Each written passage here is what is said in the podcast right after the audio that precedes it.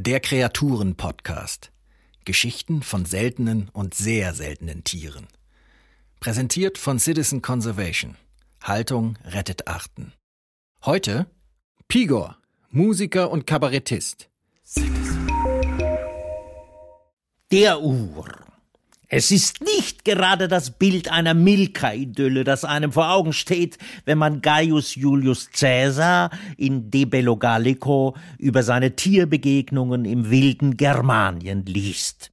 Sie sind etwas kleiner als Elefanten und haben das Aussehen, die Farbe und die Gestalt von Stieren. Sie besitzen gewaltige Kräfte, sind sehr schnell und schonen weder Menschen noch wilde Tiere, wenn sie sie einmal erblickt haben. Und doch ist hier nicht nur der Ur, sondern auch die Urkuh gemeint. Dieser Ur, auch Auerochse genannt, war ein imposanter Gesell. Bullen konnten eine Schulterhöhe von über 180 Zentimetern aufweisen und bis zu einer Tonne wiegen. Ihr Fell war schwarz, das der Jungtiere und Kühe braun.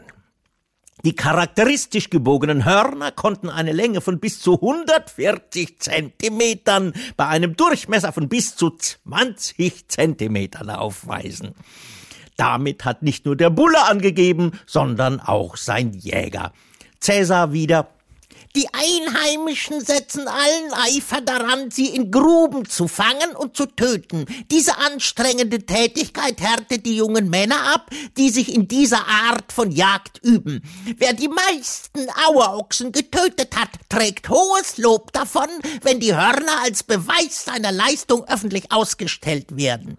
Die Einheimischen sammeln sie eifrig, fatten den Rand in Silber und gebrauchen sie bei feierlichen Gastmählern als Pokal. Schale. Neben dem in derselben Gewichtsklasse spielenden Wiesent war der Ur lange Zeit das größte Tier Europas und wegen seiner Reizbarkeit ein beliebtes Mitbringsel für den römischen Zirkus, wo man die wütenden Bullen durch die Manege donnern ließ. Noch einmal, Cäsar. Selbst wenn man sie als ganz junge Tiere fängt, können sie sich nicht an den Menschen gewöhnen und gezähmt werden.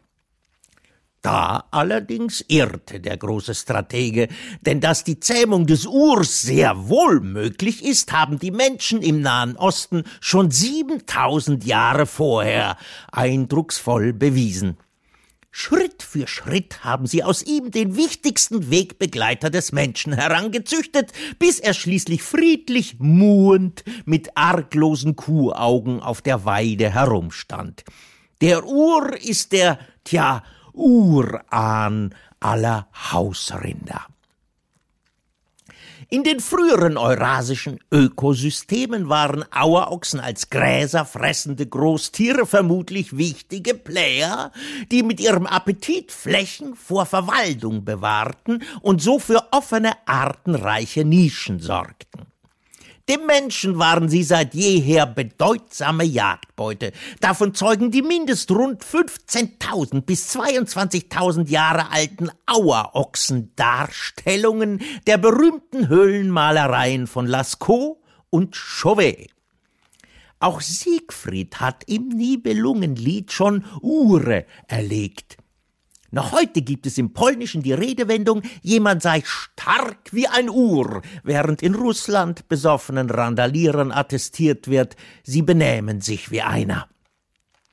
In historischer Zeit waren Auerochsen in Europa und im Kaukasus noch weit verbreitet, führten sich aber als echte Misanthropen auf. Dem Menschen gingen sie aus dem Weg, so gut es ging. Doch der entwickelte sich bekanntlich prächtig, weshalb der Ur sich immer tiefer in die letzten wenig berührten Wälder und Sümpfe zurückzog. Es half nichts, der Mensch folgte ihm, jagte ihn für sein Fleisch und machte seine Hörner zu urigen Trinkbechern. Schließlich wurde der Auerochse vom eigenen Erfolg überrannt. Die von ihm abstammenden Hausrinder machten sich ebenfalls überall breit und drängten ihn noch weiter zurück.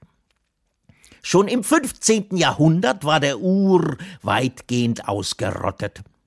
Ein größerer Bestand hielt sich in einem große Wildnis genannten Waldgebiet in der heutigen Grenzregion von Polen, Litauen, Russland und Weißrussland, dessen letzter Rest heute wiederum der berühmte Białowieża Urwald in Belarus und Polen ist. Aber auch dort fand der Auerochse keine Ruhe. Ende des 16. Jahrhunderts wurden die letzten 38 Tiere, die in einem Wald in der Nähe von Warschau lebten, unter Schutz gestellt. Das dürfte einer der ersten verbürgten Artenschutzmaßnahmen der Geschichte gewesen sein. Um 1600 gab es wohl im Zoo von Samoyski sogar schon so etwas wie Erhaltungszuchtversuche, aber die Bemühungen kamen zu spät. Krankheiten, Wilderei, Stress durch konkurrierende Hausrinder und weiterer Lebensraumverlust setzten dem Auerochsen ein Ende. 1627 starb das letzte bekannte Tier in seinem polnischen Schutzgebiet. Doch der Ur blieb tief im Kollektivbewusstsein der Europäer verankert. Schon Anfang des 19. Jahrhunderts spekulierten polnische Zoologen, ob man ihn, wo sein Erbmaterial doch in Form der von ihm abstammenden Hausrinder in diversen Rassen geradezu allgegenwärtig war, nicht wieder zurückzüchten könne. Besonders eifrig wurde diese Idee später von den deutschen Brüdern Heinz und Lutz Heck verfolgt. Lutz war Direktor im Zoo Berlin und Heinz im Tierpark Hellerbrunn in München. Lutz Heck war aber nicht nur ein bedeutender Zoologe, sondern auch ein arger Nazi, der von der Idee der deutschen Überkuh, so der Spiegel, besessen war. Schon in den 1920ern begannen die Hacks in ganz Europa, ihnen besonders ursprünglich erscheinende Rinder einzusammeln und für Zuchtexperimente zu nutzen. In Hermann Göring, Gestapo-Gründer, Oberbefehlshaber der Luftwaffe, Völkermörder und Reichsjägermeister, fand Lutz Heck einen begeisterten Unterstützer und Finanzier für Hitlers perversen Plan, historische Bestien von den Toten auferstehen zu lassen, so gewohnt feingeistig die Daily Mail. 1938 schließlich war die Aktion Lebensborn für Superrindviecher vorerst am Ziel. In der Schorfheide bei Berlin und in Görings privatem Jagdrevier in der Rominter Heide, die heute zu Russland und Polen gehört, wurden die ersten sogenannten Heckrinder entlassen. Die sahen dem Ur zwar eher nur entfernt ähnlich, denn sie waren deutlich murkeliger, hatten weniger eindrucksvolle Hörner und kürzere Beine, aber immerhin waren sie ordentlich aggressiv, und das ist es ja letztlich, was Nazis glücklich macht. Göring hatte große Pläne mit den urdeutschen, so Göring, Rindviechern. In jenem schon erwähnten Białowieża Urwald wollte er eine Art germanischen Safari-Park mit großdeutschen Tieren schaffen, um dem Herrenmenschen ein adäquates Jagderlebnis zu bieten. Nachdem die Deutschen in die Region einmarschiert waren, ließ Göring das Waldgebiet ab 1941 umgehend säubern. 20.000 Menschen wurden ganz real erschossen, vertrieben oder deportiert, um Platz für die Fake-Ochsen zu schaffen. Aufgrund der Entwicklung an der Ostfront kam es dann aber doch nicht mehr zum Germanienpark. Nur 39 Heckrinder überlebten die Kriegswirren. Sie wurden durch weitere Einkreuzungen zum Taurusrind entnazifiziert und haben es inzwischen von 140 Zentimetern Schulterhöhe zu Görings Zeiten auf immerhin 165 gebracht. Sie grasen heute auf zahlreichen Grünflächen, um diese offen zu halten, beispielsweise im Nationalpark Unteres Odertal und werden als Auerochsenfleisch vermarktet. Aber auch das macht aus ihnen noch keinen Ur, weshalb der häufig verwendete Begriff Rückzüchtung irreführend ist. Abbildzucht trifft es weit besser. An diesem Abbild wird auch jenseits der Heckrinder gearbeitet. 2008 wurde das niederländische Taurus-Projekt mit dem Ziel gegründet, einen neuen Auerochsen heranzuzüchten. Man nehme Rinder der Rassen Limia, Maremana primitiva, Maronessa, Podolica, Sayagessa und Pachuna berechne die genetische Distanz zum Original Urvieh und kreuze sie schließlich so lange, bis die gewünschten Merkmale genetisch fixiert sind.